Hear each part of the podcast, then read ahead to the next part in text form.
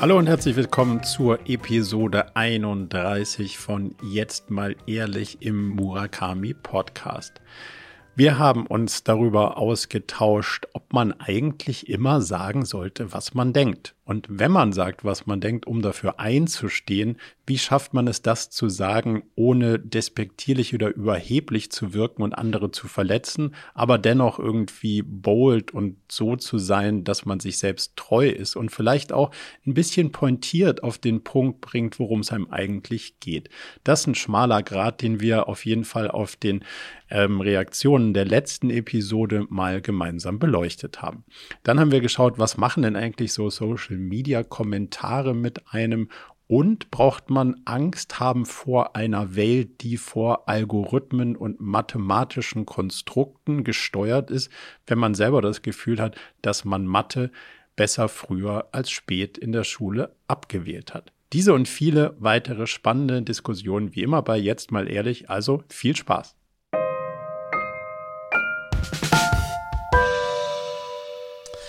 Hallo und herzlich willkommen zur Folge 31 von Jetzt mal ehrlich. Ich freue mich, denn ich habe das Gefühl, der Marco und ich, wir kommen jetzt in so eine Regelmäßigkeit. Man könnte es fast schon sowas wie eine Vorsucht nennen, äh, diese Sendung hier aufzuzeichnen. Marco, äh, schön, dass du wieder da bist. Schön, dass ich dich sehe und höre. Wie geht es dir, mein Lieber? Ganz gut. Ich bin gerade so ein bisschen auf dem Wege der Genesung, habe ein bisschen mit einer Erkältung mich geboostert. Das hat mich ein bisschen, hm. hat die Erkältung ein bisschen geboostert, bisschen arg. Aber ansonsten bin ich jetzt ganz froh, dass ich das, dass ich das gemacht habe, auch wenn die mhm. zwischendurch mal die Erfahrungen so mittelprächtig waren. Aber von daher bin ich jetzt noch eins, zwei Tage ein bisschen angeschossen, glaube ich, und dann, mhm. dann hoffentlich wieder fit. Wie geht's dir? Ah, spannend, äh, genau. Lass, lass mich da gleich drauf feedbacken, damit wir das Thema Impfen ähm, und Lockdown und so weiter gleich aus dem Weg haben für die ja. Folge. Auch ich werde geboostert, also auch Julia und ich werden geboostert nächste Woche. Aber was krass ist, ähm, jetzt wurde ja die Impfung für Kinder ab fünf auch freigegeben. Ich glaube, ab, äh, wie auch immer, letzte Woche oder so, eher Anfang dieser Woche. Und ich bringe Luisa äh, immer morgens zur Schule und da trifft sie ihre beste Freundin und deren Freundin. Mhm. Und stellt, euch, stell dir vor, jetzt am Montag folgende Diskussion, ich komme mit Luisa an und das Erste, was die beiden Freundinnen sagen, du Luisa, wir werden jetzt geimpft ähm, und ähm, wir finden, alle Kinder sollten geimpft werden. Wirst du auch geimpft? Okay. Lolo äh, guckt mich an und wir hatten am Wochenende darüber gesprochen, dass wir eventuell das machen, aber wir warten jetzt erstmal ein bisschen ab, vielleicht früher, bis sozusagen auch ein bisschen klarer ist. Und jetzt ist ja auch die Empfehlung, dass erst Kinder, die sozusagen in irgendeiner Form eine Vorerkrankung haben, das machen. Und hat Luisa mich anguckt und zurückguckt, nee, erstmal nicht, äh, wir gucken, wir warten erstmal ab. Und dann sagte die eine sofort, aber das ist aber schlecht, weil wenn man nicht geimpft ist, hat meine Mama gesagt, dann ähm, muss man sich beim Reiten zum Beispiel auch immer in die Liste eintragen. So, und das, so, whatsoever, ja. ja. Also, da, da unterhalten sich dann zwei acht, drei achtjährige über die Frage, ob man geimpft werden sollte oder nicht. Und dann kam Luisa aus der Schule zurück und hat gesagt, da wurde das Thema logischerweise jetzt verlängert. Mhm. Und was ich so krass daran finde, Marco, ist, dass dieses Thema Impfen, nicht impfen, jetzt bei unseren Kindern angekommen ist. Mhm. Und wir waren schon überfordert mit der Beantwortung der Frage sozusagen ja. ähm, und dem Konflikt aus. Und jetzt äh, passiert das bei unseren Kindern. Das hat mich ganz schön äh, sozusagen angefasst ähm, und überrascht. Und das sind so Aspekte, über die gar nicht gesprochen wird. Ähm, aber du kannst dir vorstellen, wie ungefähr auf so einer Schule dann so ein Thema diskutiert wird und wie dann auch eine Zweiteilung dann sehr schnell passieren wird zwischen geimpft und nicht geimpft und so weiter und so fort. Also ja, ähm, äh, spannendes, äh, spannendes Thema, wo wir dann jetzt auch Luisa natürlich da unterstützen müssen, uns äh, Argumente an die Hand geben müssen. Warum denn nicht? Ja, weil und ja. so weiter und so fort. Ja, crazy. Ähm, warum denn noch nicht, ist vielleicht auch die richtigere Antwort. Ja, warum denn noch nicht? Ja, genau, absolut, ja. Ähm, so, so sieht das aus. Aber äh, davon mal abgesehen, ähm, haben wir heute, glaube ich, ein, wir haben uns ja sozusagen ein Mini-Vorgespräch gemacht. Wir haben uns ein, zwei Sachen verraten und einiges nicht verraten äh, und wollen euch auch noch nichts verraten, äh, bis wir jetzt loslegen. Aber wir haben ein Thema, das, da freue ich mich richtig, richtig drauf. Ja. Wollen wir damit äh, gleich einstarten oder hast du, du hast ja manchmal auch so vorne so ein paar lockere Fragen, die, ja. mich, äh, die mich verunsichern. Hast du da heute was dabei? Nö, verunsichern nicht. Ich würde ganz gerne an die, an das letzte Gespräch so ein bisschen anknüpfen und wissen, was aus dem Haus geworden ist, weil ich, ich weiß noch, da, da gab es Überlegungen, dann gab es sowas wie, wenn ich es richtig weiß, eine Besichtigung. Aber was mhm. ist dann passiert? Oder ist was passiert?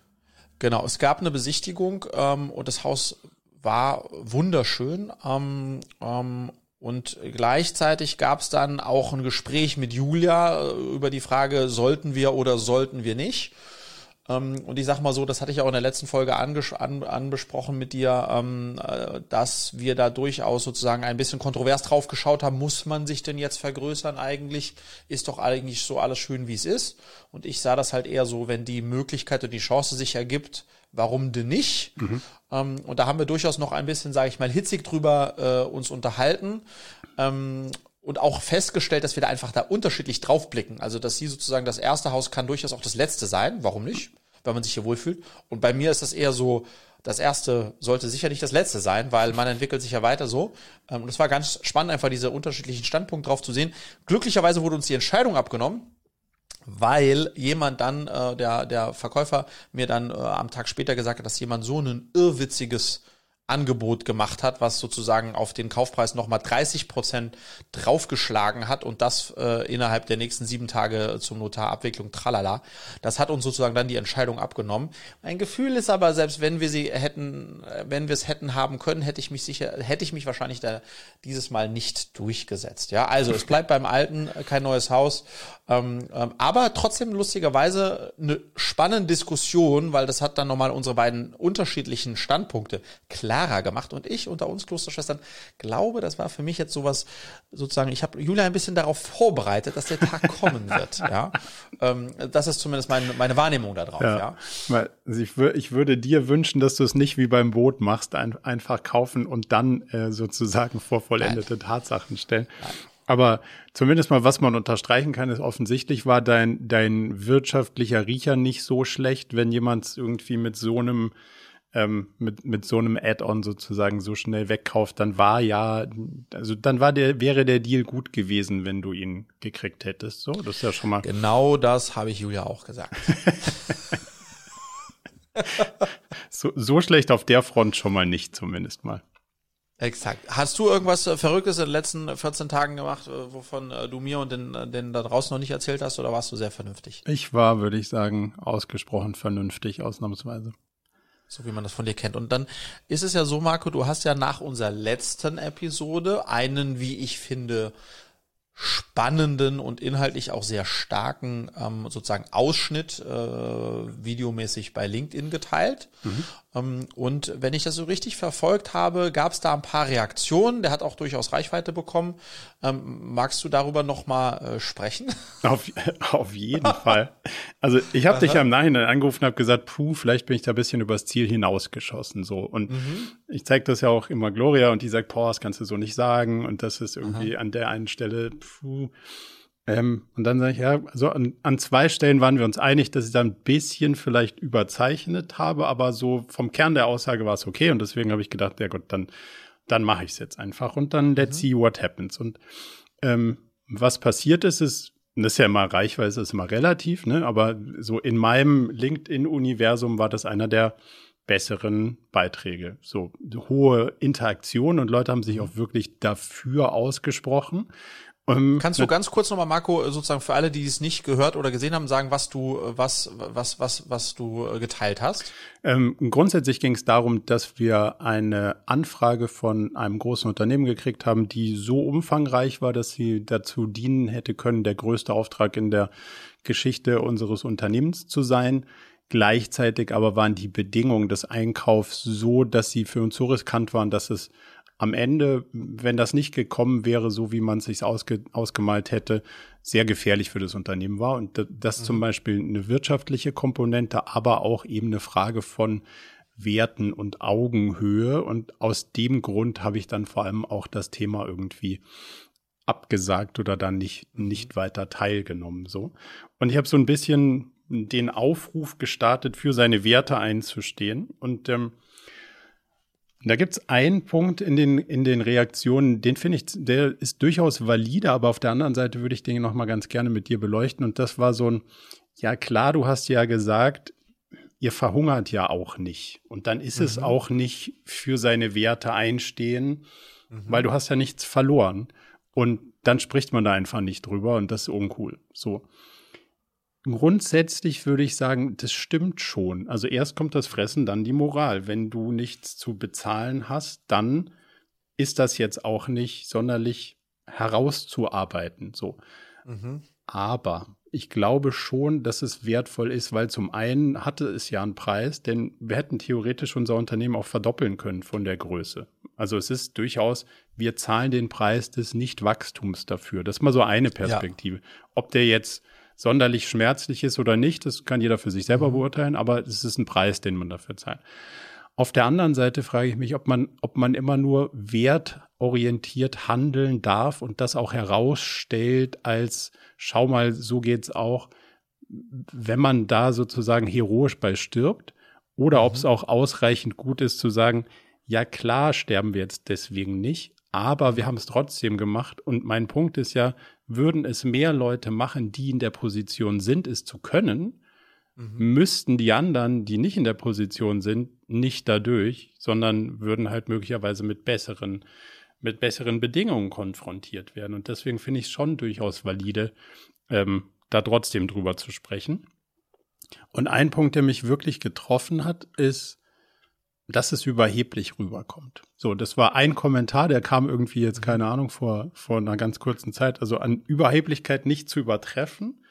Ähm, und ich so, okay, wow, das, das ist ja genau das, was ich dir schon gesagt habe. Habe ich da, sagt man, was man denkt und wann wird's despektierlich? Also was ich nicht will, mhm. ist Leute verletzen und mit Sicherheit auch nicht irgendwie mich über andere stellen.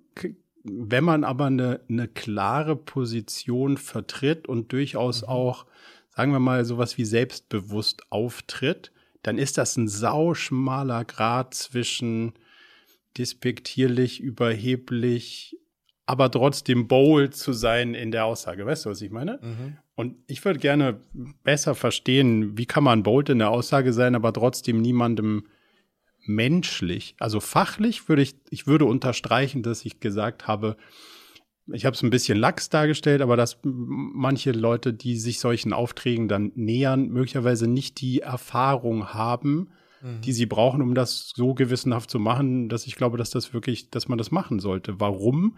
Weil ich viele von denen ausgebildet habe und dann sehe, was die dann damit machen und denke so, hm, ja. das ist nicht die Qualität, die ich irgendwie gut finde. So, das habe ich jetzt mhm. ein bisschen plakativ dargestellt, kann man auch anders machen, aber so die inhaltliche Aussage finde ich immer noch richtig. Und aber wo ist der Punkt, wo man wo man sich selber über andere stellt, weil das finde ich irgendwie, das würde ich gerne mit mir selber nicht machen. So, wie, mhm. was denn deine Sicht da drauf? Weil du warst ja eher für draufbleiben auf dem Gas. Das ist schon die richtige, das ist schon die richtige Haltung und Richtung. Ja, vielleicht nochmal eine, eine, eine Frage. Was hat denn der Kommentar mit dir gemacht? Also der hat, er, er hat ja was ausgelöst bei dir, sonst würden wir ja nicht darüber sprechen. Ja.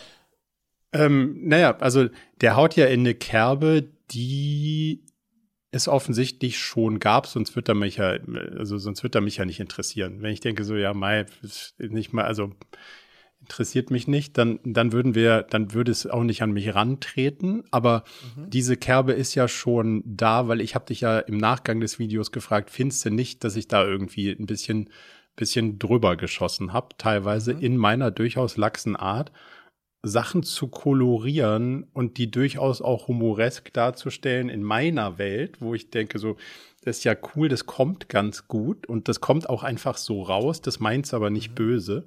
Ähm, mhm aber wohl wissend, dass man jetzt da systemimmanente Konformisten kann man auch ganz schön mies verstehen. Aber also ich könnte das diskutieren und es würde wahrscheinlich inhaltlich auch, würde wahrscheinlich inhaltlich auch, also ich könnte darstellen, was ich meine, ohne dass es negativ persönlich wahrgenommen wird.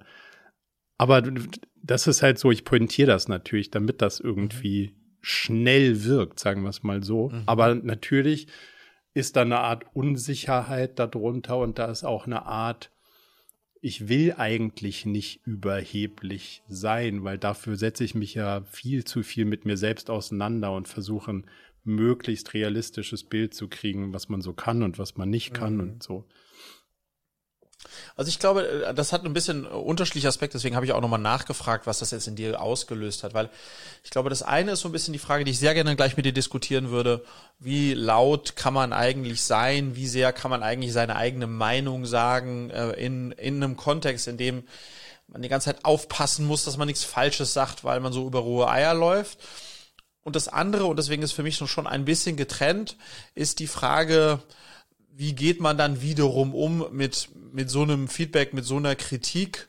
Ähm, ähm, und da äh, bin ich äh, oder wäre ich sozusagen relativ entspannt an deiner Stelle, weil du weißt ja, woher das kommt. Also du weißt ja, ähm, äh, du, du, du weißt ja, warum du das gesagt hast. Ähm, und der Typ kennt dich ja gar nicht. Das heißt sozusagen die Bewertung, äh, das ist arrogant oder whatsoever, das kommt halt von jemandem, der da, der sozusagen dich als Persönlichkeit und für was du stehst und so weiter gar nicht kennt. Deswegen ist es, würde, würde mir das nicht so sonderlich nahe gehen. Gleichzeitig zeigt es halt auch, und das finde ich eben toll, dass nur wenn man ähm, äh, sozusagen sich an ein Thema herantraut, was nicht konform ist, wo nicht alle sagen ja, danke und Amen, nur dann wird man ja wirklich äh, Reaktionen drauf bekommen mhm. und das sind dann halt Reaktionen in in unterschiedliche Richtungen, ja. Ähm, ich möchte das mal an einem ganz anderen Beispiel äh, irgendwie nochmal darlegen. Als wir damals bei IMQ6 die Detlef Soest sozusagen als Aushängeschild hatten, das hat Reaktionen ausgelöst. Mhm. Äh, Liebe und Hass. Ähm, und deswegen war das ein ganz gutes Testimonial für, für, für unser Programm. So, und das bedeutet aber dann, dass man das natürlich auch für sich bewerten können muss. Und die Alternative ist, nichts zu sagen oder ähm, etwas zu sagen, von dem man weiß, dass es eben äh, nicht nicht allen schmecken wird, aber dafür zumindest etwas in den Menschen auslöst und und dass dein Beitrag etwas ausgelöst hat, also der relevant war ähm, für viel mehr Leute als so manch ein anderer Beitrag relevant war, das ist ja auch ein Fakt und das ist ja erstmal super. Ähm, finde ich. Ähm, ja. war, insbesondere, weil du das ja nicht irgendwie polemisch von dir gemeint war, sondern du ja das, so wie du es gesagt hast, auch das so dafür einstehst, ja, und das finde ich super. Also das ist, glaube ich, einer der Punkte. Ich habe es ja nicht gesagt, damit es irgendwie polarisierend ist, damit mhm. es eine Reaktion auslöst. Also es ist kein Clickbait Social Media Ding, sondern es kam so raus, weil ich es einfach so fühle. So. Ja, aber Marco Hengon, ja, ja, aber trotz alledem hast ja. du dir diesen äh, Clip ausgesucht Auf jeden und Fall. nicht einen und nicht einen anderen, wo du darüber sprichst, dass es äh, dass es doch toll ist, wenn man lange Haare hat, auch im hohen Alter, äh, weil das doch gut aussieht. Äh, who would care? Sondern ja. du hast den ausgesucht und den geteilt, weil du natürlich wusstest, meine These, dass das einer ist, der äh, höheres Potenzial hat, äh, relevant zu sein für die, die sehen als äh, irgendeine andere Aussage, richtig? Ja, aber weil ich ihn für relevant halte, durchaus. Also ja, genau. weil es durchaus ja. was ist, wo ich denke, dafür lohnt sich ein Stück weit einzustehen mhm. und ähm, ja. macht so einen riesen Unterschied? Nee, macht's nicht, aber ich glaube, man muss halt so ein bisschen anfangen, auch so einen Diskurs darüber zu starten. Und das ist dann, das vielleicht auch nochmal ein Punkt, der mich da interessieren würde, wie du da drauf guckst, ist, es ist einfach immer zu sagen, so ist es nicht gut. Mhm. Und in Summe neige ich auch dazu, weil ich in den letzten Jahren sehr viele Sachen gesehen habe, die sind so nicht gut. Mhm. Sehr schnell zu beleuchten und das kann man laut und draußen ja gut machen, zu sagen, so ist Kacke. Die Frage ist, wie wird man selber nicht so ein Grandler und immer nur mhm. auf, hey, so ist nicht geil, sondern so ein, ja, das ist ein Missstand, das ist auch ein mhm. Konflikt, lass uns den mal halten aber schau mal, so wird's, so würde es doch besser gehen. Und am Ende ja. des Tages will ich ja mit so einem optimistischen Ding rausgehen, zu sagen, und deswegen habe ich auch nicht gesagt, ah, ich darf das nur sagen, wenn wir da, daran unser Unternehmen riskiert haben, sondern ich finde es ja gerade der in Anführungszeichen vor äh, Vorbild ist Quatsch. Also das, was ich versuche zur Nachahmerschaft zu bringen, sozusagen, ist zu sagen, hey, gerade wenn man es kann, sollte man es tun, damit sich mhm. die Situation grundlegend verändert ja, ja. und nicht so lange ja. warten, bis wir halt alle nicht anders können. Uns dann sozusagen zu den Konsequenten führt, die man irgendwie hat. Aber und da bin ich voll, vollkommen bei dir. Was sozusagen, also nur um, um meinen ehrlichen äh, Blick darauf zu bekommen, ich finde, dass du in der Skala von äh, du bist vollkommen über die Stränge geschlagen ist 10 bis hin du warst äh, wie so ein Mimi-Mäuschen ganz äh, zurückhaltend und so schüchtern, ja. schüchtern, äh, würde ich dem Post eine 4 geben. Oh. So, ja, total. Also in, in, in, in, in wirklich, Marco, in meiner Welt war das ein richtig guter, positiver, überhaupt nicht ähm, außen über die Stränge geschlagener Arroganz, also null. Aber du wirst halt immer, weil es halt nicht eine Eins war und die meisten posten eine Eins. Eine Eins ist nämlich, schau mal, ähm, ich bin jetzt äh, hier, habe ich etwas, ge, äh, bin ich in der Zeitung, einen Artikel über meine Firma oder weiß ich nicht was, was halt so mhm. gepostet wird, so, so, das ist eine Eins, das ist, äh, hallo, ähm, ähm, und das war halt eine vier schon mal, aber nicht mehr als eine vier in meiner Wahrnehmung zumindest. Und dass, da, dass du dann immer irgendjemand finden wirst, der sagen wird, ja, aber äh, du, du hast ja leicht reden, da, da, da, da, da, da, also die Nadel im Heuhaufen. Alter, was hast du denn schon mal gemacht, was ähnlich bold ist? äh, tell us, share it. Ähm, so, äh, sure nothing. Ähm, und insofern würde ich da, würde ich da relativ entspannt dran gehen. Und ähm, jetzt habe ich jetzt nicht mehr genau nachgezählt, aber mein Gefühl wäre, dass die Anzahl derer, die äh, sozusagen gesagt haben, äh, Thumbs up, äh, geiler, geiler Move, äh, größer war als, als, als die andere, right? Ja, also wir reden von 50 zu 1 oder so. Also das, ja, das ist durch, ja, durchaus Ähm, valide, aber dennoch ist so diese, die, diese, der Grundton, wie das rüberkommt. Ähm, also ich würde schon gern kritisch sein, aber eben ohne verletzend zu sein. Und da muss ja. man, glaube ich, so ein Stück weit noch, noch arbeiten. Aber ich glaube, es ist auch ein, auch ein Punkt, dass in den äh, Social Media per se ist ja nicht, äh, ja, ist ja nicht dafür gemacht. So, wenn du dann siehst, dein, dein, dein lieber Freund und mein noch nicht PR-Berater hat was gepostet, ähm, und da hat auch jemand drunter geschrieben, das ist nicht für LinkedIn, gehen Sie zu Facebook. Da habe ich gedacht, so, puh, ha, ja, ja dann habe ich überlegt, schreibt man da drunter, ja, vielleicht sollten Sie zu Geht Facebook gehen oder oder hm, also das LinkedIn das neue Facebook ist es nicht mehr aufzuhalten, wenn Sie das zu Ihrer ja, Mission ja. machen, dann I don't know. Ähm, oder gehen Sie doch zu Xing, da ist noch das, was man, also weißt du, so, lauter so Sachen sind mir dann in den Kopf gegangen, aber das ist ja auch nicht hilfreich so. Und äh, da, nein, ich glaube, dieses das Getrolle muss man muss man ignorieren, aber seine eigene seine eigene Ding ist ja, ist ja trotzdem spannend. Ja. Wenn, wenn, Lass mich zweimal, äh, ja. Äh, ja, doch, sag, sag, sag, sag, ich wollte dich also, unterbrechen, sorry. Du willst ja auch jetzt, sagen wir mal, ein Thema kritisch angehen, also Schule, wo du sagst, hey, ich glaube, das System ist nicht geil. Und wie, wie, geht, wie gehst du das an? Also was ist deine mhm. Haltung, die du da draus entwickelst aus so, hey, also wir haben immer noch eines der besten Schulsysteme der Welt. So, tr mhm. trotzdem ist da Sachen sind geil und Sachen sind nicht geil. Und wo haut man jetzt lautstark drauf und sagt, hier muss sich was verändern, das kann doch nicht euer Ernst sein. Mit Klammer auf, so könnte es besser gehen, Klammer zu. Ich glaube, das ist immer Teil des, ähm, es muss immer Teil des Diskurs sein. Und wo sagt man so, und das finde ich eine spannende Frage, wenn ich dafür jetzt verantwortlich wäre, unter den gegebenen Bedingungen, würde ich es besser hinkriegen oder nicht? Mhm. Und, und irgendwo dazwischen seine Position zu finden, das finde ich ja, das finde ich, finde ich spannend. Ja, lass uns darüber jetzt sprechen, aber kurz mal parken für danach, Marco. Mhm. Was machen solche negativen Kommentare mit einem? Dann in der Frage, was wird mein nächster Post und wie viel traue ich mich und traue ich mich nicht? Also lass mhm. uns das kurz mal parken. Und das andere Thema jetzt nehmen. Ich finde das einen super spannenden Aspekt. Ähm, auch einen, wo ich mich selbst immer wieder versuche dabei zu beobachten. Also Schule. Und die Mission, auf der wir jetzt mit Cleverly sind, da ist es sehr naheliegend und sehr leicht, ähm, sich über das System, was sich kaum verändert hat in den letzten 20, 30 Jahren, herzuziehen und zu sagen, Schule ist, wie sie aktuell ist, scheiße. Ähm, wir müssen ähm, ganz viel verändern, um unsere Kinder äh, tatsächlich richtig aufs Leben vorzubereiten, was sich einfach sehr stark verändert hat. Das ist leicht und deswegen auch billig. Weil in diesen Kanon würden äh, 90 Prozent der Leute mit einstimmen und gut ist. Und deswegen ist auch etwas, was sehr naheliegend ist zu tun. Ich hatte ein sehr spannendes Gespräch vor einer Woche mit David Klett, dem äh, vom Klett Verlag, der den Klett Verlag auch führt und der sozusagen als im Kern Schulbuchverlag vom eigenen, von dem Schulsystem natürlich profitiert. Schulbuchverlage kriegen so eine halbe Milliarde Euro im Jahr, um Schulbücher an Schulen zu liefern und so weiter. Und mit dem habe ich mich über Schule unterhalten und die Frage gestellt, ähm, wie muss eigentlich gute Schulbildung aussehen?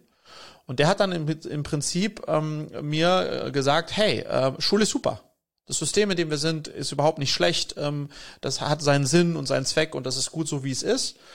Und das war natürlich, muss man fairerweise dazu sagen, schon auch meines Erachtens sehr eingefärbt, dass jemand, der Teil dieses Systems ist und auch von dem System profitiert, der wird natürlich nicht das hart in Frage stellen. Aber wo er einen Punkt hat, und das ist genau der, der, der Sache, er sagt, es bringt sozusagen der Weiterentwicklung des Schul- und Bildungssystems nichts, wenn einfach irgendwelche äh, äh, Philosophen bei Markus Lanz sitzen und immer wieder darüber herziehen, ähm, wie schlecht Schule ist und wie undigital Schule ist und wie faul unsere Lehrer sind. Weil äh, dann passiert das, dass die dann morgens die Zeitung aufschlagen und denken, okay, was bin ich denn für ein Versager? Ähm, ich würde doch gerne, aber ich kann doch gar nicht. So, das heißt, genau dieses ähm, Fertigmachen und drauf rumhauen bringt uns nichts. Und da bin ich auch sozusagen, versuche ich, ähm, das mehr und mehr abzulegen, sondern genau wie du sagst, man kann was konstatieren. Man kann sagen, so, da ist nicht alles gut, weil, aber dann muss man eigentlich sich sehr schnell damit beschäftigen mit, was wollen wir eigentlich anders machen? Ich durfte ähm, äh, in dem Magazin Schule so einen sehr schönen ähm, Gastbeitrag machen, der hieß fünf Dinge, die ich machen würde, wenn ich Bildungsminister wäre. Hm.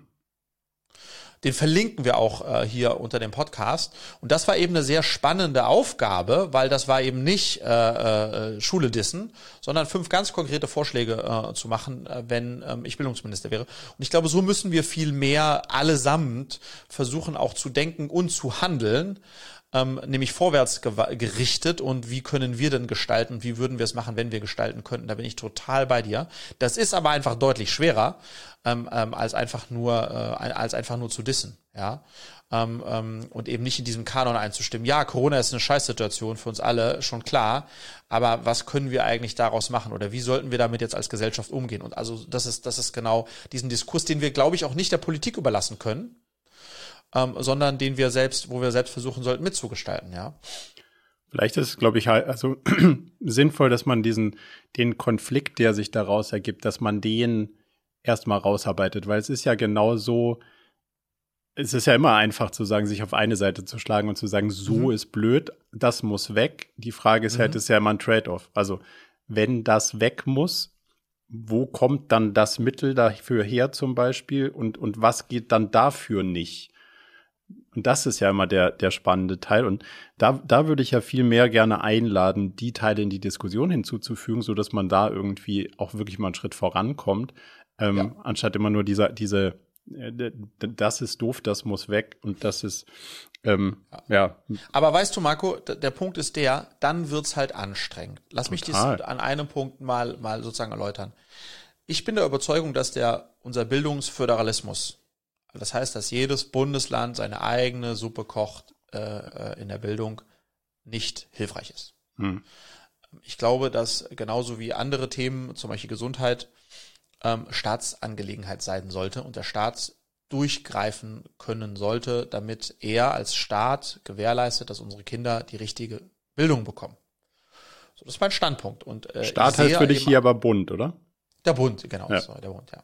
Und ich sehe halt sozusagen in unserer täglichen Arbeit, insbesondere auch in dem Bereich, wo wir versuchen, benachteiligten Kindern dabei zu unterstützen, an Bildungs- und Teilhabescheine, Gutscheine zu bekommen. Das ist eben Ländersache, Kommunsache, Schulsache. Das ist unglaublich kompliziert und komplex ist, mit einem hohen Maß an Bürokratie verbunden und in jedem Bundesland anders, damit am Ende ein Kind aus einer bildungsschwachen Schicht Bildung erfahren kann. Und da sage ich mir, das kann doch nicht sein. Hm. Warum ist das so kompliziert und warum ähm, wird das sozusagen in jedem Bundesland, in jeder Kommune überall anders äh, behandelt und so weiter? Und so. Muss ja nicht sein. Kann einfach eine Regelung sein für alle. So. Wie es in anderen Systemen ja auch ist. So. Und diese Diskussion habe ich dann mit einem David Klett geführt, der mir dann wiederum sagt, ja, nee, nee, nee, das ist richtig gut, der, der Bildungsföderalismus, den wir haben, weil wir sollen doch, es soll uns doch erstmal gelingen, das auf Länderebene hinzubekommen. In einem kleinen Land oder einem bisschen größeren Land. Und wenn, wenn, wenn uns das gelingt, dann gelingt das vielleicht in mehreren Bundesländern. Aber jetzt gleich wieder nach dem Staat zu rufen und der, das, äh, und das da aufzuhängen, da wird erst gerade gar nichts funktionieren. Das ist viel zu so. Und lass uns doch mal darüber sprechen und mal ganz konkret sagt er dann zu mir an drei, vier Beispielen, warum du glaubst, dass es so viel besser ist und so weiter. Und dann merkt man plötzlich, wie das Tiefgang bekommt. Mhm. und wie dann sozusagen beide Seiten äh, bei einem Argument, was oberflächlich betrachtet vielleicht äh, für und Gegensprecher jeweils finden könnte, dass es einfach leider für eine hitzige, kurze Diskussion schön einfach ist. Ja. Aber in dem Moment, wo du dich damit beschäftigst, wird's ganz schön kompliziert. Ähm, Ja. Zu Recht auch. Und, und das ist aber das, was Politik machen muss, weil Politik muss ja am Ende Gesetze machen, auf den Weg bringen. Und das bedeutet, dass das unten ganz komplex, komplex wird. Und es ist einfach sehr leicht, oben sozusagen eine Parole rauszuschreien, ohne sich wirklich im, im, in, ähm, fundamental damit auseinandergesetzt, was das für Ripple-Effekte dann auf alles hat. Ähm, und da muss ich selbst eben auch noch anfangen, tiefer in die, in die Materie zu gehen. Und ich glaube, es ist billig, ähm, immer äh, laut zu schreien, äh, so ist mies, mach lieber so, ohne wirklich äh, sozusagen Substanz dahinter zu haben, ja.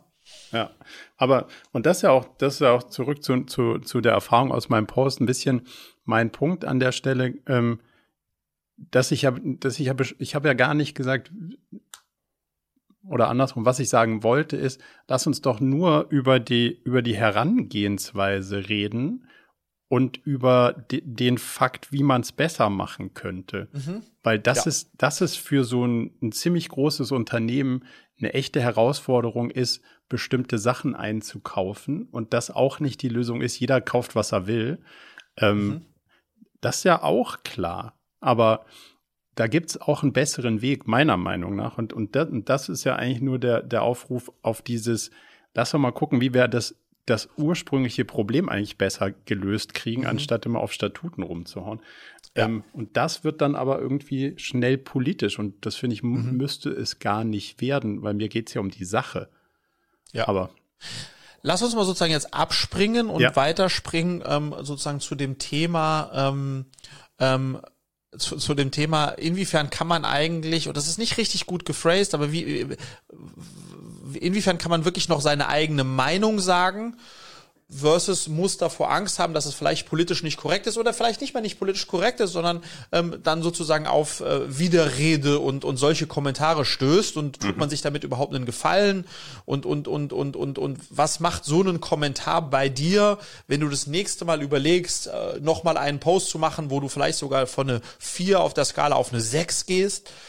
Huh, ähm, würdest du dich das nochmal trauen? Und wenn ja, warum oder warum nicht? Und, und was sind so die ganzen Fallen, in die wir da reintreten können, weil gefühlt, also ich kann nur, ich, dann freue ich mich auf dein Feedback, ich kann nur ganz kurz so einleitend zu mir sagen, wenn ich so auf die Vergangenheit gucke, ähm, dann muss ich sagen, war ich da schon sehr befangen und das wird aktuell gar nicht besser, weil auch durch so Überthemen wie Gendern und so weiter, ich das Gefühl habe eigentlich, weil so viele da draußen sind, die nur darauf warten, dass man irgendwas falsch schreibt oder falsch sagt, äh, ich mehr falsch machen kann als richtig, wenn ich was tue und dann lieber nix äh, äh, kommentiere und nicht mutig bin und nicht äh, Meinung äh, teile, Ja. weil ich ja dann bl- möglicherweise auf die Fresse bekomme. Und das ist, und der letzte Satz dazu, Marco, warum mir das Thema so wichtig ist.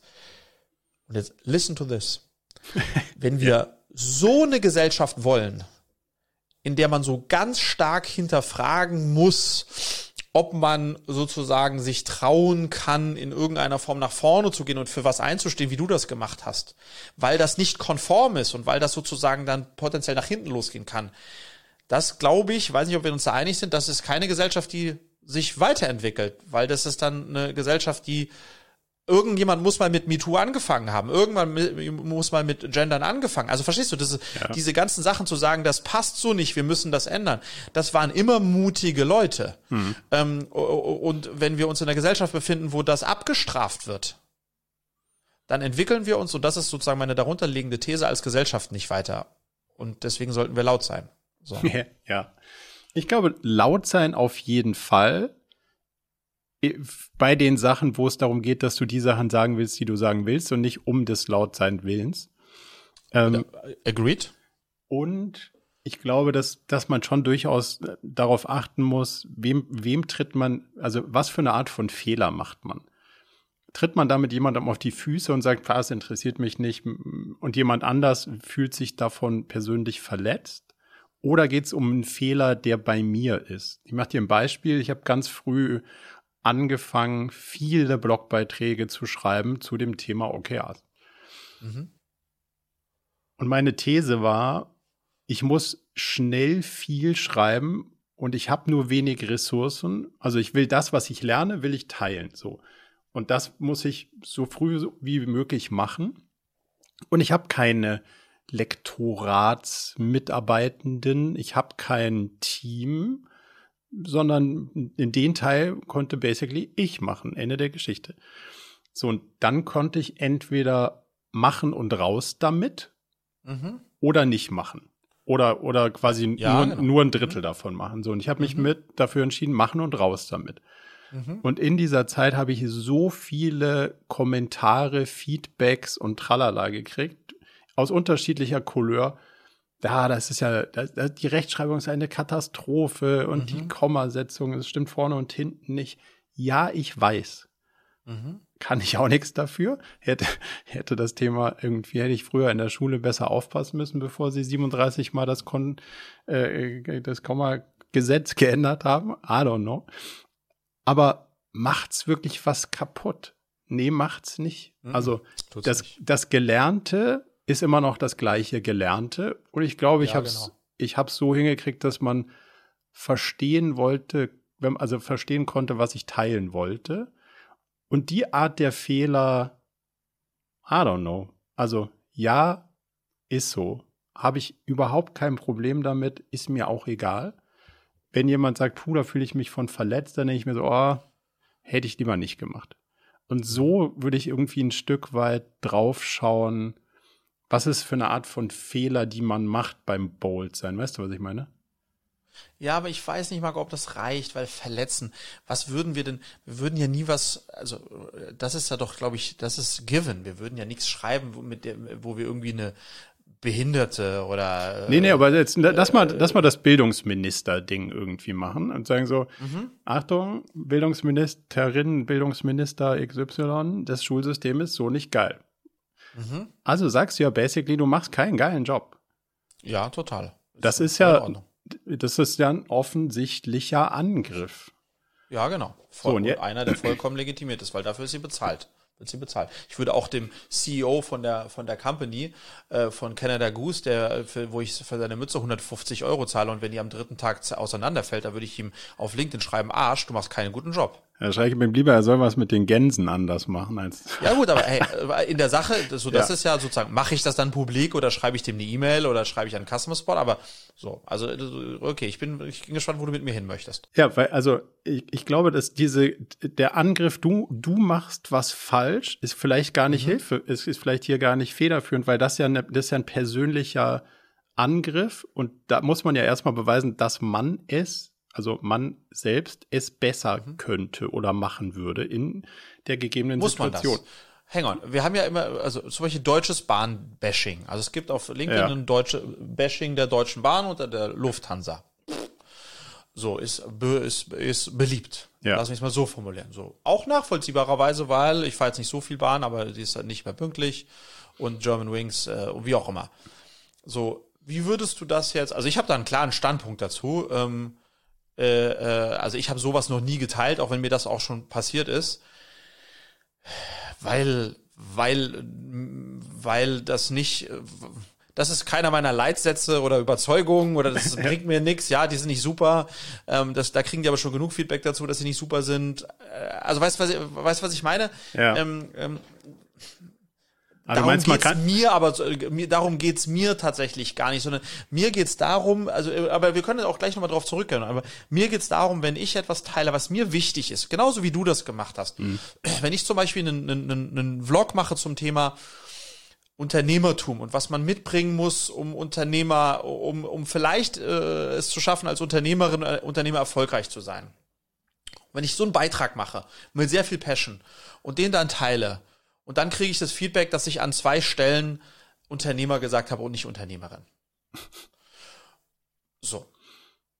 So, so, das ist ja, Punkt eins. Okay. Und Punkt zwei ist, wenn ich den teile und dann sagt mir jemand, das ging ja sogar noch. So ein Käse braucht man alles nicht. Hauptsache, man äh, wacht mit einem goldenen Löffel auf, dann kann man es auch so schaffen.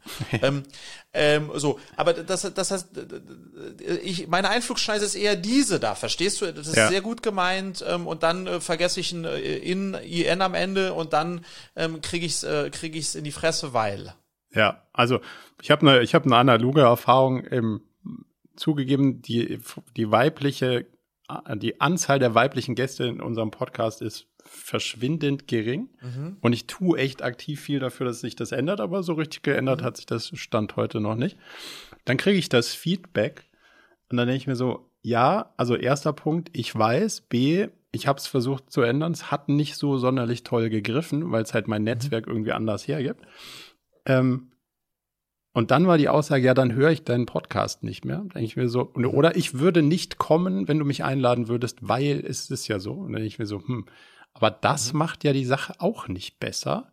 Nee. Und, und dann wird es irgendwie so unsachlich. Und dann finde ich es dann auch so, ja, weiß ich schon, Problem habe ich erkannt, finde ich auch relevant, bin ich auch dran, aber jetzt, ich kann es auch nicht herbeizaubern. So. Und dann kann man ja aber trotzdem die Inhalte, die es gibt, irgendwie inhaltlich gut oder schlecht finden. Und das ist ja so ein bisschen, ja, genau. das ist ja so ein bisschen der Punkt. Ich glaube, da muss man auch schon, das ist ja Dogmatismus irgendwie, da so drauf mhm. zu gehen und zu sagen, ah, jetzt hat er irgendwie zweimal nicht Unternehmerinnen gesagt. Ähm, jetzt ist der ganze, der ganze Vlog wertlos. Und da ist, glaube ich, so, wie bei allem, wir brauchen irgendwie eine breitere Sicht der Dinge. Also, ja, genau. ja es geht schon ja. darum, dass man sich politisch korrekt ausdrückt, aber es geht schon auch darum, dass das, was man sagt, irgendwie schlau ist. Also im Sinne von wertstiftend und nicht andersrum. Ja, und ich glaube, was ich versuche, Marco, das ist so mein Hack, weil ich will ja going forward jetzt, das habe ich mir ein bisschen so zum Thema gemacht, mehr teilen, also mehr von dem, was wir auch an, wie ich finde, partiell tollen Content auch ja gemeinsam produzieren. Ähm, dass das eben nicht nur jetzt auf dieser einen Plattform stattfindet, also auf, auf, auf uh, da wo man Podcast, da wo man gute Podcasts kriegt, ähm, oder auf deinem YouTube-Channel, sondern vielleicht auch woanders und dann immer wieder mal das Snippets rauszunehmen. Und ich, den Hack, den ich glaube, ich für mich machen werde, Marco, ist zu versuchen, etwas zu teilen, wenn dann, wenn da ein sehr hohes Maß an Überzeugung dahinter ist, warum ich das teilen will, weil ich meinen Grund dafür habe, weil ich es ungerecht finde oder weil ich es wichtig finde oder weil es meine Prinzipien vertritt oder whatsoever. Das zu teilen, aus voller Überzeugung heraus und dann überhaupt nicht mehr drauf zu gucken. Ja, total.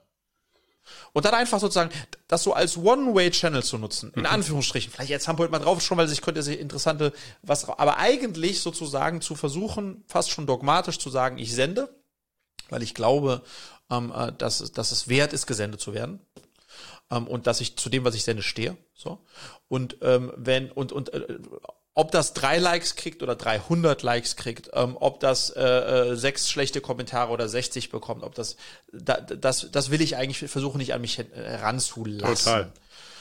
Und das könnte ein Weg sein, ähm, und das, das ist ja so ein bisschen auch der Überbegriff zu dem ganzen Thema, das, äh, was wir immer mal wieder hatten, Marco, dass ich glaube, dass wir auch ganz oft Dinge nicht tun, die wir eigentlich gerne tun würden, aus Angst davor, wie andere darüber denken. Hm. Boah, das ist, das ist, ist bei mir ein ständig wiederkehrendes Thema bei jemandem, der dauernd in die Kamera spricht. ähm, und, und, und, äh, und ich glaube, ein Weg, das zu äh, verhindern, dass das verhindert wird, dass man das tut, äh, ist zu versuchen, da erst gar nicht reinzuschauen. Ja, und um, du nimmst dir natürlich auch ja. so, so ein bisschen diese positiven, also diese positiven Peaks, aber mhm. ich glaube, das ist auch total wertvoll, nicht zu schauen, so, oh, jetzt haben das drei Leute geschaut, jetzt haben das schon sechs Leute geschaut und jetzt haben irgendwie so und so viel gesagt, sie mögen das und das ist mehr als beim ja. letzten Mal. Weil dann beim nächsten Mal denkst du dir so, puh, jetzt muss ich was produzieren, was das irgendwie toppt. Exakt. Und, nee. und man denkt dann immer, Marco, es gibt irgendjemand da draußen oder alle, die einen kennen da draußen, ähm, führen einen Score wie viele von Markus Posts äh, in den letzten Wochen, wie viele Likes und Comments bekommen haben und uh, der letzte hat ja das und der nur das. Oh, bei Marco geht's bergab. Keine Sau für diesen Score, außer wir jeder selbst in unserem Kopf da drin und sich davon deswegen zu befreien und zu sagen, hey, und dann der Algorithmus, he picks it up or he doesn't pick it up. Äh, Egal, ich wollte es loswerden. Ja. Ähm, ähm, so, das ist, äh, keine Ahnung, da, da werde ich mich jetzt ein bisschen dran versuchen, ja. Also wenn du ein Tool findest, womit man nur posten und, und an antworten kann und nicht konsumieren, I would love it. Also ich würde Ja, ja. direkt alle ja. Social-Dinger co connecten. Ähm, womit man nur posten kann, habe ich schon gefunden. Womit man dann auch irgendwie auf Kommentare antwortet, noch nicht. Aber also das wäre auf jeden Fall ein total, Ja. also ein guter Umgang damit. Dann ist man auch ein bisschen raus aus dem, aus Und dem wir, Spiel. wir sehen ja auch, Marco, da gibt es einen echten Trend dazu, dass jetzt ganz frisch, erst vor 14 Tagen hat äh, Google jetzt die Dislikes abgeschafft. Äh, YouTube, also Mhm. Ja. Google YouTube hat die Dislikes abgeschafft. Ähm, auch in dem Kontext ähm, eben, ähm, wie das ja mittlerweile bei vielen anderen auch der Fall ist. Ähm, aber bei YouTube war das durchaus kontrovers und es ist so, wenn Leute dein Video disliken, dann kriegst du das noch sozusagen in deinen internen Metriken, äh, Statistics, siehst du das auch noch als Creator. Aber jemand, der auf dein Video kommt, äh, du, du kann nicht sehen, oh, der Typ hat irgendwie äh, 200 D Dislikes ähm, und das macht dann sozusagen mit der, da ist die Theorie, macht mit der Seele ähm, äh, nicht so viel Damage. Also es geht schon alles auch jetzt mehr in die Richtung ähm, und das, äh, das ist und jetzt sind wir ja, äh, Marco, das vielleicht das nochmal, um das Thema dann noch abzuschließen. Du und ich, wir verdienen ja unser Geld nicht mit dem äh, professionellen Kreieren von Content und einer großen Followerschaft, die wir irgendwie bespaßen müssen, äh, jeden No. Tag zweimal und äh, von denen wir auch abhängig sind und deren Feedback wir abhängig sind. Ähm, insofern sind wir sowieso in der glücklichen äh, Lage, dass wir können das machen, aber müssten das ja nicht.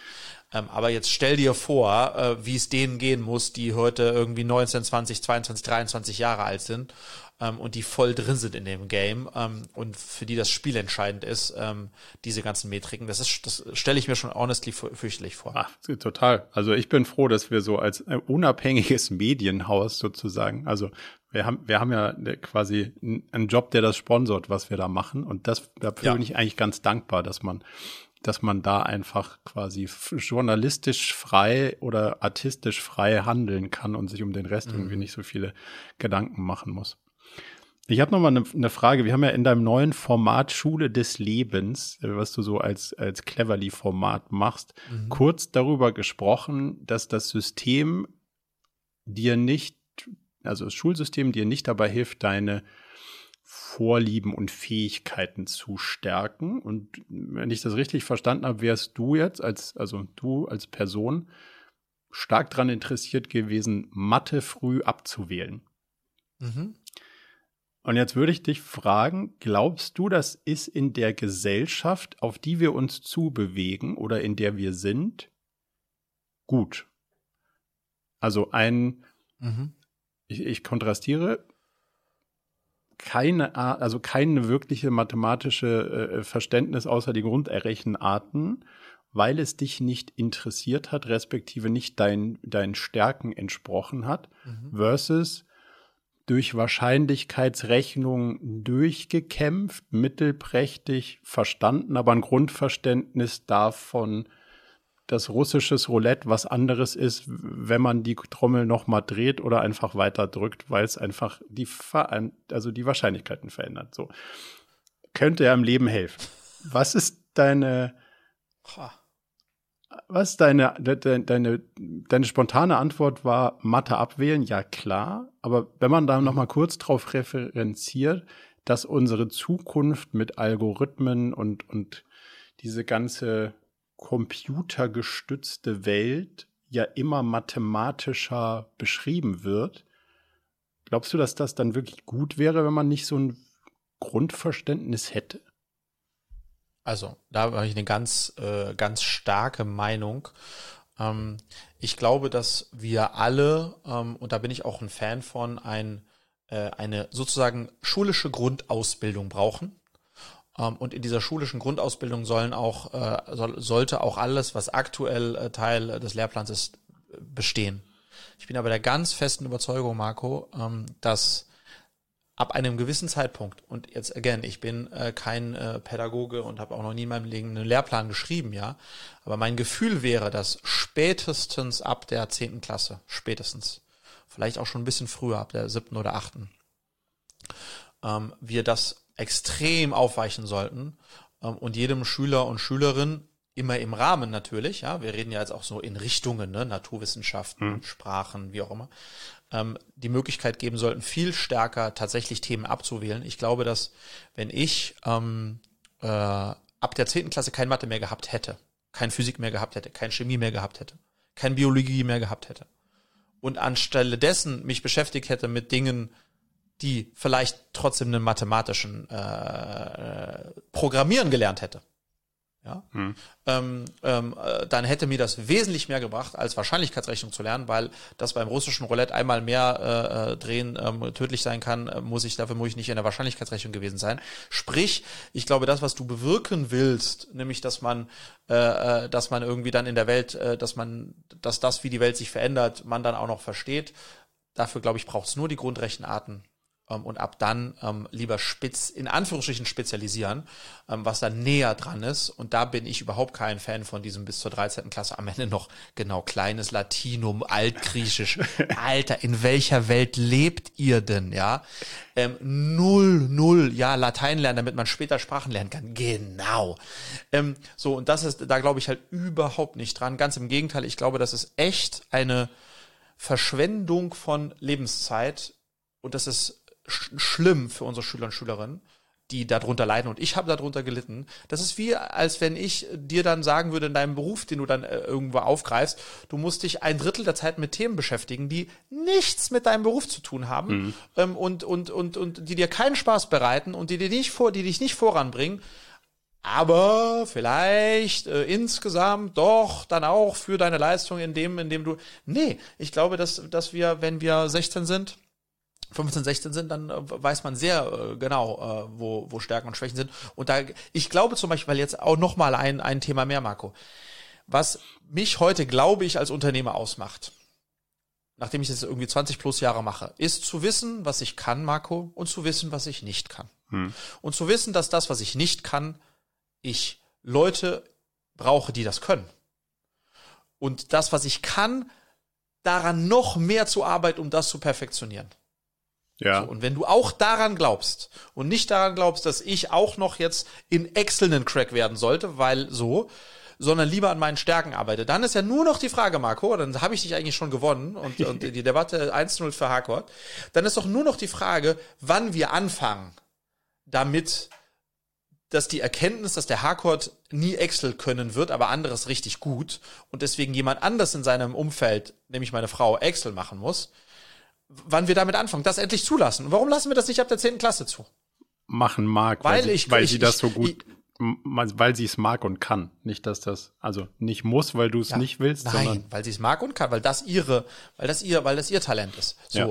Und da glaube ich einfach, hey, ich habe äh, Teilen gelernt, ich habe äh, halbwegs lausig Prozent rechnen gelernt ähm, ähm, und ich kann Plus und Minus ähm, und habe mich, muss ich ehrlicherweise sagen, als Unternehmer äh, hab's, äh, würde jetzt nicht sagen, Marco, honestly, mit einem Taschenrechner, den ich ja auch besitze, äh, dass ich in den letzten 20 Jahren, äh, ich habe ja auch nichts mit mitgenommen in den vier Jahren Mathe, die ich hatte, ja, wirklich nichts. Ähm, auch nicht äh, unter, äh, da hat auch der David Klett gesagt, ja, das Tolle an diesem System ist auch, dass man lernt, ohne zu merken, dass man es lernt. Bullshit. Hm. Also, warum ich frage, ist, weil ich habe ja jetzt auch, sage ich mal, viele von den Themen so, so begrenzt angeflogen als Schüler und jetzt merke ich bei vielen, geil wäre es schon, wenn ich es besser könnte. Also genau dieses ganze Wahrscheinlichkeitsgerechne. What for, Marco? Das ist einfach, um, weil du so willst, willst dich so breit aufstellen, bla bla bla. Quatsch. Also wirklich, wirklich, Marco, wenn du dann glaubst, dass man, dass man, bist du ein Typ, dass, dass du sagst, man sollte eher die eigenen Stärken ausbauen oder, oder, oder die, die, die in der Zeit, die man hat, ne? Man hat immer nur ein bisschen Zeit, nur Absolut. wenig limitierte Zeit. Oder sollte man äh, Schwächen versuchen, dann doch äh, gut zu können? Nee, Stärken ausbauen, das auf jeden Fall. Mhm aber glaube ich eine so breite Basis, also so den klassischen T-Shape. So, du brauchst eine klare Basis, die breit ist und dann in einer Sache tief so. Ja. Das heißt aber von dem Rest, also der, der Rest der Basis muss trotzdem belastbar sein und nicht Exakt. ganz weg. Das ist er nach neun Schuljahren. okay. ich, ich würde, also deswegen habe ich das Thema so ein bisschen aufgeworfen, weil ja. ich es sau spannend finde. Ich beschäftige mich jetzt gerade so ein bisschen mehr mit, was ist denn dieses künstliche Intelligenzzeug eigentlich und wie funktioniert denn das so wirklich? Und dann basically mhm. jetzt Mathematik. So, klar. Mhm. Ähm, aber wenn man da irgendwie an den Grundzügen schon ganz schön tief in diese Kiste greifen muss und dann ziemlich verstaubtes Zeug wieder rausholt, wird's halt nicht zwingend einfacher, das sozusagen die Fantasie zu entwickeln, wie kann mir als Unternehmen das irgendwie helfen? Weißt du, was ich mhm. sagen möchte? Also ich glaube schon, dass das ein, ein Skill ist, der gerade in der Zukunft spannend ist, um in der Realität wieder neue Sachen zu gestalten. Nein, nein, nein. Also Marco, ganz ernsthaft. Gehen wir mal zurück okay. in die Steinzeit, ja? Also ich glaube, wir Menschen waren immer schon so, dass wir unterschiedliche Skillsets, äh, Fähigkeiten und deswegen auch Aufgaben hatten. Ja. Und das, das, äh, so einen Stamm damals, da war einer, der konnte extrem gut klettern, der andere war schlang und schlaksig, der lief die ganze Zeit, der dritte war irgendwie muskulös und, und er hat dann das Lager verbracht, whatsoever. Sozusagen äh, dieses, wir sind unterschiedlich, Gott sei Dank sind wir unterschiedlich. Ähm, wie großartig ist es, dass wir unterschiedlich sind. Und deswegen lass uns sozusagen diese Unterschiedlichkeit auch feiern und jedem die Chance geben, in seiner Stärke möglichst schnell stärker, noch stärker zu werden. Und ich denke, Alter, in Opportunitätskosten. Was hätte ja. ich, also ich, ich würde gerne mal die Rechnung machen, Marco, wie viele Mathe, Physik, Chemie und Biologiestunden ich zwischen der 10. und 13. Klasse hatte. Und wie viele Stunden ich also das waren Punkt und was ich in dieser Zeit hätte alles lernen können. Und Alter, und, und dann würde ich auch auf die andere Seite noch schreiben, was für Themen ich gerne gemacht hätte. Ja. Und nie im Leben kannst du damit dich jetzt durchmogeln und sagen, doch, doch, Friedrich, das ist Chemie, das war echt gut, dass du das noch, nee, I just don't believe it, ja, das ja. ist, ähm, äh, und da, dahinter versteckt sich immer ganz gut, ja, Fundament und na, na, aber nee, ich glaube, das ist, ähm, ja, aber das, also finde ich, fair, äh, einen Punkt gebe ich dir auf jeden Fall. Denn eine meiner großen Schwächen ist, ich muss das dann, also ich will das dann verstehen und dann denke ich so, ja geil, jetzt muss man das, jetzt muss man es auch nochmal genauer verstehen. Und eigentlich muss man ja jetzt auch mal so Python programmieren können, so in den Basics. Ja, aber das genau, deswegen habe ich dich da so angefangen, weil ja. das bist so du. Ja. Muss man gar nicht. Nee, und ja, ist auch voll ist, äh, unrealistisch. Auch wenn ich ja, sau gerne könnte, aber bis ich mir das drauf geschafft habe, aber so ein bisschen eben. Bock hätte ich schon drauf. Ja, so, also das heißt, wir haben Konsens. Ja. ähm, es war eine Zeitverschwendung, äh, dass ich Naturwissenschaften bis zum Ende hatte. Jetzt, und jetzt ja. stell dir mal, lass uns, lass uns noch mal weiterdenken und ja. dann aufhören mit dem Thema. Ja. Jetzt stell dir mal vor, und das ist, ist es ja nicht, ist es ja nicht, dass es nicht Schulsysteme und auch äh, Schulen gäbe, wo das nicht auch so umgesetzt wird, ne? Ähm, jetzt stell dir mal vor, es hätte da früher eine klarere sozusagen Aufteilung gegeben in Stärken und Schwächen, Vorlieben und Potenziale naja, da profitieren ja dann alle von, weil dann hast du plötzlich in der 12., 13. Klasse hast du äh, einen Klassenverbund, der dann so aussieht, wie er aussieht, mit lauter Leuten, die im Kern das lieben, die das total spannend finden, die, die sozusagen dieses Thema auch in der Tiefe verstehen wollen, weil sie einen Sinn dahinter sehen und so weiter. Und das ist dann eine Gruppe, die homogen ist und, und, und die dann auch tatsächlich ja schneller weiterkommt, in, jeweils in ihrem Bereich. So, und aktuell hast du dann, wie es mich damals war, zwölfte Klasse, sitze ich neben Kaspar, er verzweifelt, weil ich verzweifle und die Lehrerin verzweifelt, weil äh, sie jemand, der eine vollkommene Noob ist und jemand, der ein Genie in Mathe ist, in einem Klassenverbund hat und äh, niemandem gerecht wird. Aber lass mal kurz von dem, von dem, von dem Thema Schule weg, sondern zu, eher zu dem Zukunftsthema. Und das, also ich formuliere mal eine Frage. Hast du Angst, dass du in einer Gesellschaft hm, Endes des Quatsch. Also, dass du in einer Gesellschaft leben wirst, die sehr stark von Computern geprägt wird, was das Treffen von Entscheidungen angeht, wo du nicht mehr so ganz nachvollziehen kannst, warum das jetzt so ist. Also dich so ein bisschen der Geschichte auslieferst, dass jetzt ein Computersystem sagt, ah, man, man gibt da was rein und dann gibt es eine Handlungsempfehlung, Daumen hoch oder Daumen runter. Freddy kriegt einen Kredit von der Bank für sein Haus, ja oder nein? Warum? Der Computer sagt das. Das ist ja schon heute so, aber da, das ist ja so ein, du darfst Auto fahren oder nicht. Das kostet das Dreifache oder nicht. Also wir werden ja immer mehr Entscheidungen in sowas wie algorithmischen, mathematischen mhm. Systemen hinterlegen. Hast du Angst, dass du da abgehängt wirst? Null.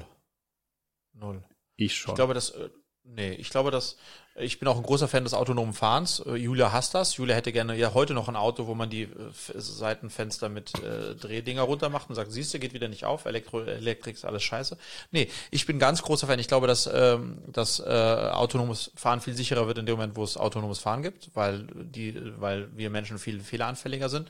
Ich bin ganz großer Fan, wenn meine eigenen Entscheidungen, man muss vielleicht ja nochmal unterscheiden, sehr stark unterstützt werden von Daten und von Hochrechnungen und von äh, Rück, äh, wie auch immer, ja, Datensätzen. Ich glaube, dass das in der Kombination super hilfreich sein wird und dass ich, wir aktuell noch viel zu viele Entscheidungen aus dem Bauch heraus treffen. Eigene Entscheidungen jetzt meine ich, ne? Ja. Wenn dann sozusagen eine Maschine, das, das I know it's different, ne? wenn dann jetzt irgendeine, äh, irgendwelche Maschinen Entscheidungen über mich treffen ähm, oder ob ich das jetzt darf oder nicht darf, ich, ob ich jetzt Auto fahren darf, so, ja klar, ähm, ähm, finde ich das dann wiederum, weil es irgendwie theoretisch eine Be Be Einstellung meiner persönlichen, äh, wie auch immer, äh, Entfaltung sein könnte, nicht so geil. Aber da mache ich mir auch keine Illusion, dass das nicht immer stärker kommt. Ja, wie du sagst, das gibt's schon in so vielen Bereichen und it's, it's coming. Und insofern beschäftige ich mich auch wiederum nicht so wirklich damit. Weißt du, was ich meine? Aber das Geile ist, dass man das wieder auf, auf so einen Grundunterschied zwischen uns runterbrechen kann. Du vertraust dem, und sagst, mhm. ja, also wenn das Ding sagt links rum, dann wird es schon passen, weil es basiert ja auf Daten. Ich denke, nee, nee, nee, nee. lass mhm. mal, lass mal gucken, welche Daten, ja. welche Annahme und wieso kommt das zu der und und ich bin mir sicher, dass dein Approach auf die Welt der viel angenehmere ist und meiner sicher der viel anstrengendere ist.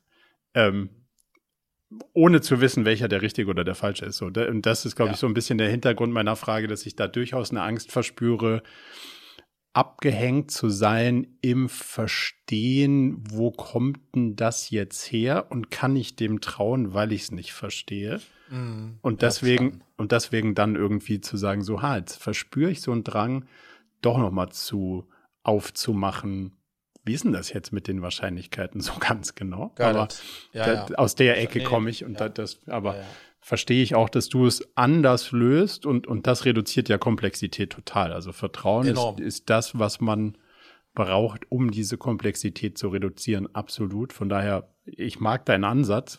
Ich versuche ihn im Teilen zu folgen. In allen schaffe ich es noch nicht. Okay, ja, sehr schön. Es ist ja so, die, die Kehrseite der Medaille ist, wenn man sozusagen so gutgläubig, naiv, positiv in diese Dinge reinrennt, dann ist ja nicht so, dass man dann nicht alle Nase lang dann doch auf die Fresse fällt und enttäuscht wird.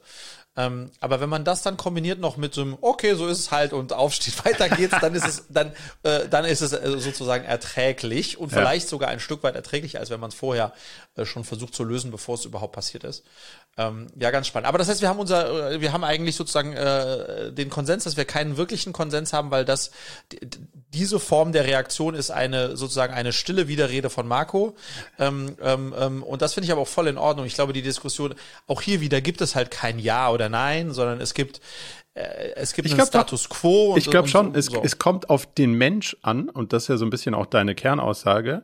Und, ja. es, und, und es kommt auf jemanden an, der sagt so, ich muss das nicht verstehen, um dem zu vertrauen. Und dann ist auch völlig okay, wenn man das abgewählt hat. Ja, und ja. wenn man jemand ist, der sagt, ich würde es lieber verstehen, um dem zu vertrauen, dann ja. ist vielleicht hilfreich, wenn man es nicht abwählt. Aber das ist, it depends. Ich glaube, das ist der Konsens. Lass mich vielleicht nochmal ein, ähm, und da glaube ich, haben wir einen, einen echten Konsens, einen, einen, einen Aspekt nochmal aufmachen. Ich glaube daran sozusagen beim, also wir Menschen sind Individuen, also individuell. Ja. ähm, und ich glaube, ähm, die Aufgabe, die wir als Eltern haben und eigentlich auch die Aufgabe, die Schule hat, ist herauszufinden, was jeder, jedes einzelne Kind sozusagen ähm, für Stärken und Schwächen hat und sehr individuell auf diese einzugehen und diese dann zu fördern und, und, und idealerweise dazu beizutragen, dass es, wenn man jetzt mal aus der Elternperspektive auf die Kinder guckt, macht man doch genau das, Marco. Man guckt sich seine Kinder an, die sind, obwohl sie drei Kinder oder zwei Kinder sind, die sehr unterschiedlich, unterschiedlichste Veranlagung und dann versucht man herauszufinden, sagen, hey, hier kann ich da vielleicht ein bisschen helfen, da ist da ein Talent, die könnte ich hier mal auf einen Flötenunterricht schicken, so um alles, um sozusagen sehr individuell und nicht pauschal und nicht äh, one size fits all die Kids idealerweise perfekt aufs Leben vorbereiten. Und das ist eigentlich ja auch die Aufgabe von Schule, das zu tun. Aber, und das ist das große Aber, da steht Schule einfach vor der Herausforderung, dass wir achteinhalb Millionen Schüler haben und irgendwie äh, ein paar hunderttausend Lehrer und deswegen schon per Definition in jeder Klasse irgendwie 25 Kids sein müssen und dass dann alles noch ein System rein muss, wo gewährleistet sein muss, dass äh, jedes, äh, jedes Schuljahr das und das gelernt wird.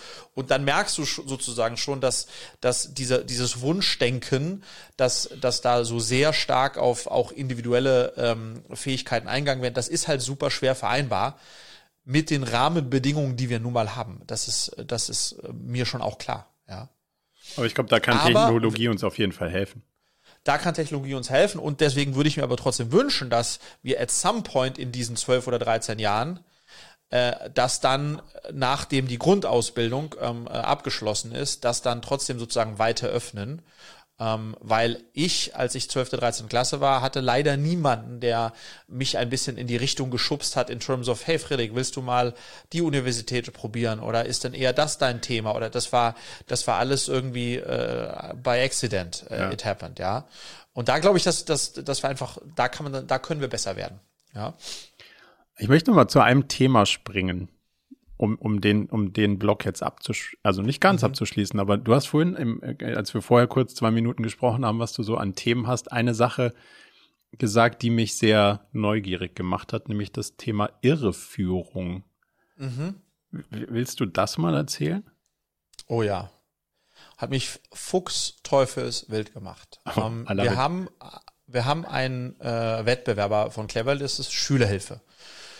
Und Schülerhilfe kennt man seit jeher, weiß ich, gibt es seit 1970 oder sowas. Ja. Und die werben, ähm, Schülerhilfe wirbt, ich mache das hier gerade mal auf, Schülerhilfe wirbt mit Nachhilfe ab 8,50 Euro die Stunde.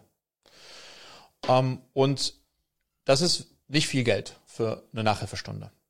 Und wenn man dann da drunter guckt, was da drunter steht, dann lese ich das mal vor gilt nur im Falle einer Anmeldung für vier Unterrichtsstunden pro Woche bei einer Mindestvertraglaufzeit von 24 Monaten und das wird auch noch im Gruppenunterricht durchgeführt. Mhm.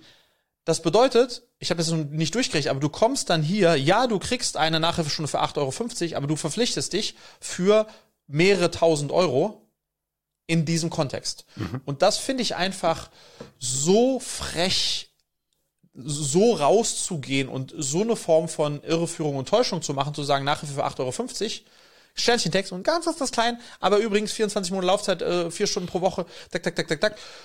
Und das ist irreführend für mich und das ist aber auch total oldschool, weil ja. meines Erachtens nach, was ist denn das? Das ist eine Abo-Falle. Das ist eine Abo-Falle. Man muss einfach mal so sagen, wie es ist. Bedeutet, die Leute denken gut, glaube ich, sie kriegen die günstigste Nachhilfe bei Schulhilfe und dann sind sie in einem 24-Monats-Vertrag, aus dem sie nicht wieder raus können. Und ja, das ist ein Modell, was früher so gemacht wurde, auch bei, von Fitnessstudios und so weiter und so fort. Aber hey, wir sind in 2021. Und ich glaube, wer heute noch äh, seine Interessenten oder Kunden irreführen muss, der hat irgendwas, den Schuss noch nicht gehört, weil die Lösung hierfür wäre, ähm, ein richtig starkes Produkt, äh, transparente Preise und den Kunden jederzeit rausgehen lassen, ja. wann er will, weil er nicht gehen will, weil du so ein gutes Produkt hast.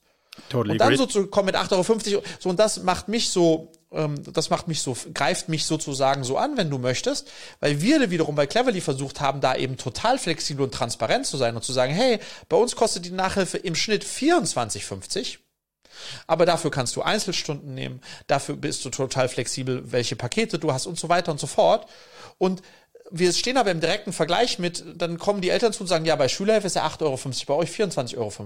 Dass dabei auch noch übrigens äh, Nachhilfelehrer nicht richtig gut bezahlt wird, ist nochmal ein anderes Thema. Aber das macht mich einfach sauer und glaube ich, das müsste heute nicht sein und, und muss man auch viel mehr drüber sprechen, weil das, weil man das nicht mehr macht. Ja, das ist ja immer die Frage, wer es macht. Also ich, ich kann deine Gefühle nachvollziehen. Ich finde es auch sehr oldschool und es ist die alte Mobilfunkmasche, mhm. heute billig und dafür ganz lange irgendwie mhm. und dann so bist du halt da irgendwie drin gefangen.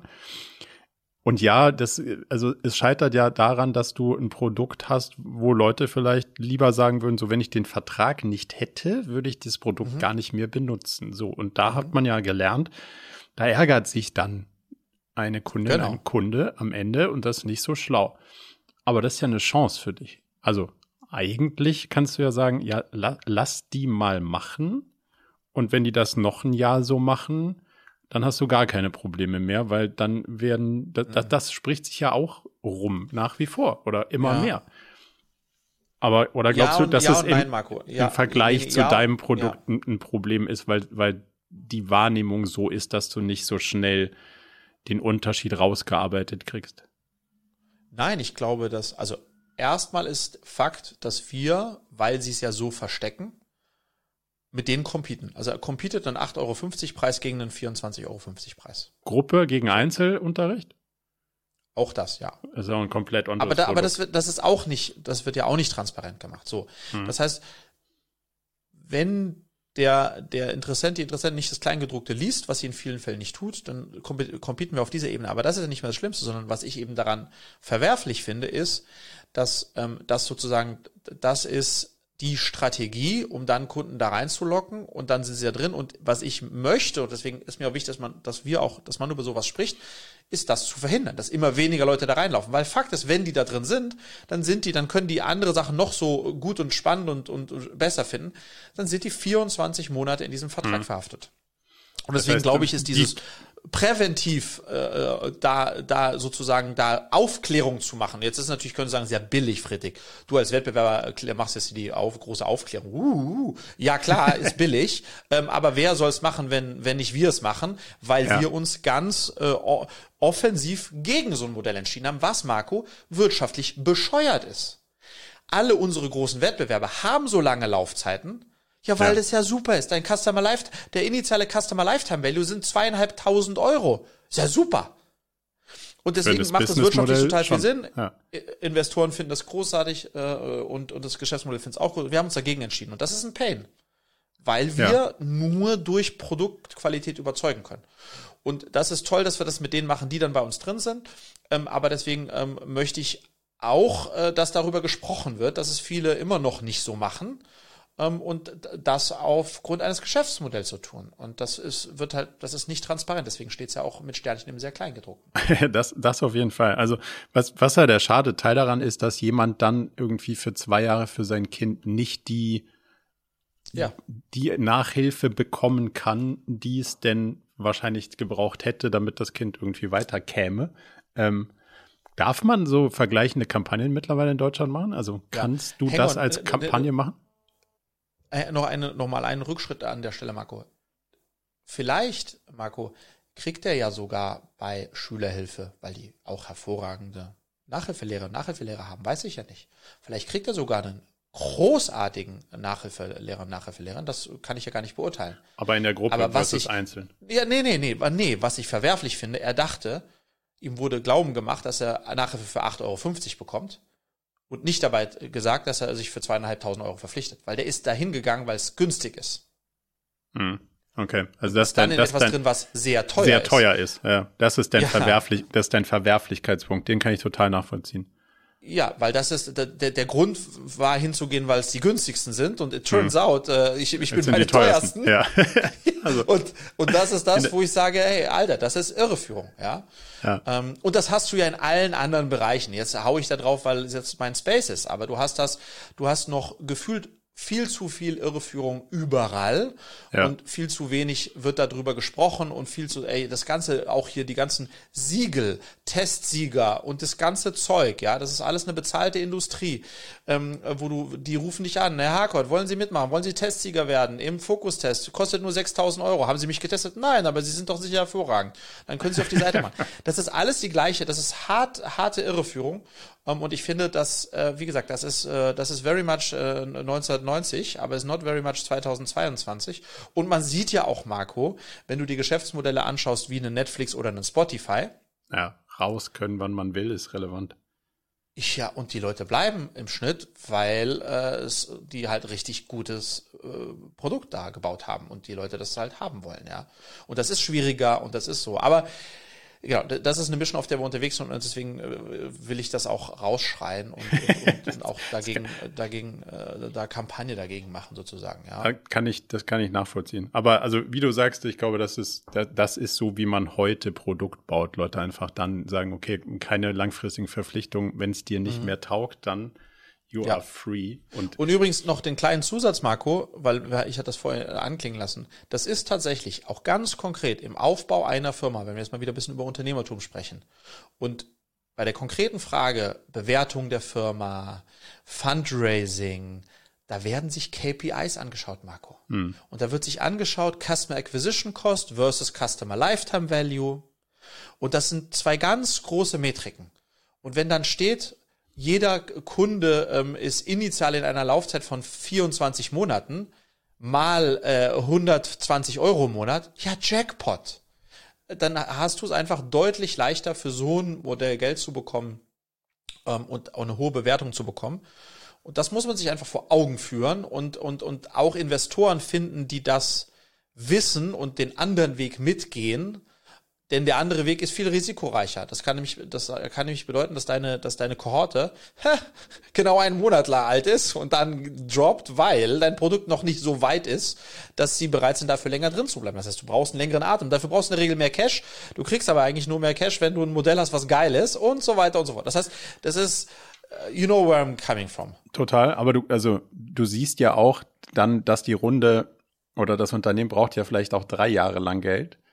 Und mhm. die, die mit den gefesselten Kunden kommen immer wieder zu diesem Cliff, wo dann die gefangen genommenen Kunden befreit werden aus den, mhm. aus den, ja. aus den Fesseln. Und dann wird's ja spannend. Und meine Hypothese mhm. ist, dass, dass du mit deinem Modell da deutlich besser drüber hinwegsegeln kannst und genau dieses, oh, jetzt läuft, jetzt läuft die Kohorte aus, jetzt wird's eng das gibt's ja in deinem Modell nicht, weil die sind alle, die sind alle gleich wahrscheinlich zu bleiben oder nicht zu bleiben, weil sie auf die Qualität des Produktes jeden einzelnen Tag reflektieren können, ob es ihnen Wert stiftet oder nicht. Also die ja. Kunden, die du hast, sind viel stabiler als die, die ge gebunden ja. sind, weil sie vertraglich da sind. Das finde ich, das finde ich ja. total. Ja, plus äh, nochmal ein Zusatz. Das ist das, was ich ein Sustainable Business Modell äh, nennen würde. Total. Weil das bedeutet, nur die kommen zu dir, die wirklich zu dir wollen und bleiben, weil sie wirklich bleiben wollen. Und was machen die dann übrigens, Marco? Naja, die empfehlen es weiter, weil sie doch so happy sind und nicht weggehen wollen. So geil, hast du sozusagen ein in sich, äh, in sich drehendes System. Und das andere ist, solange du richtig viel Geld für Marketing raushaust und die Leute durch 8,50 Euro äh, da rein irreführst, ähm, so lange sind die dann da drin, wie ihr Vertrag läuft. Und wenn du aufhörst, Marketing zu machen und damit aufhörst, Leute rein zu irreführen, äh, dann äh, bricht dir dein äh, Ding zusammen. Insofern ist es kein Sustainable Business. Punkt. Ja. Und deswegen ist das beste Marketing ein großartiges Produkt.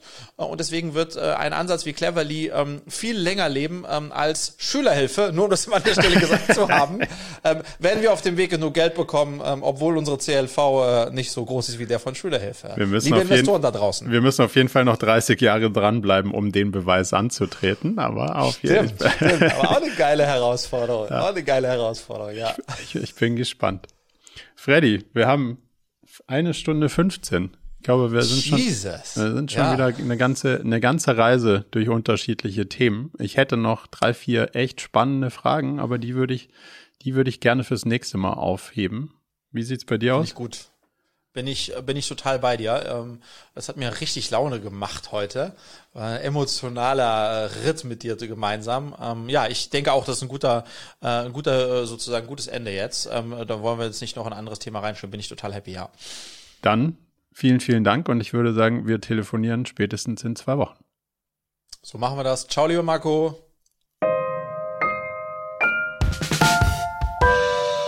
Zum Abschluss noch ein kleiner Hinweis in eigener Sache. Wir haben ja nicht nur diesen spannenden Podcast, sondern auch einen Newsletter, bei dem wir uns versuchen, so aus unterschiedlichen Perspektiven dem Thema zu widmen, wie man eigentlich sein Leben und ein Unternehmen heute so wirklich führen kann und soll. Von daher gibt es da einmal im Monat ähm, ganz spannende Perspektiven und natürlich kriegt ihr über den Weg auch immer mit, welche neuen Podcast-Episoden stattfinden, welche Events wir vielleicht online haben und viele andere Sachen. Von daher meldet euch am besten gleich zur Mailingliste an unter murakami.com slash newsletter.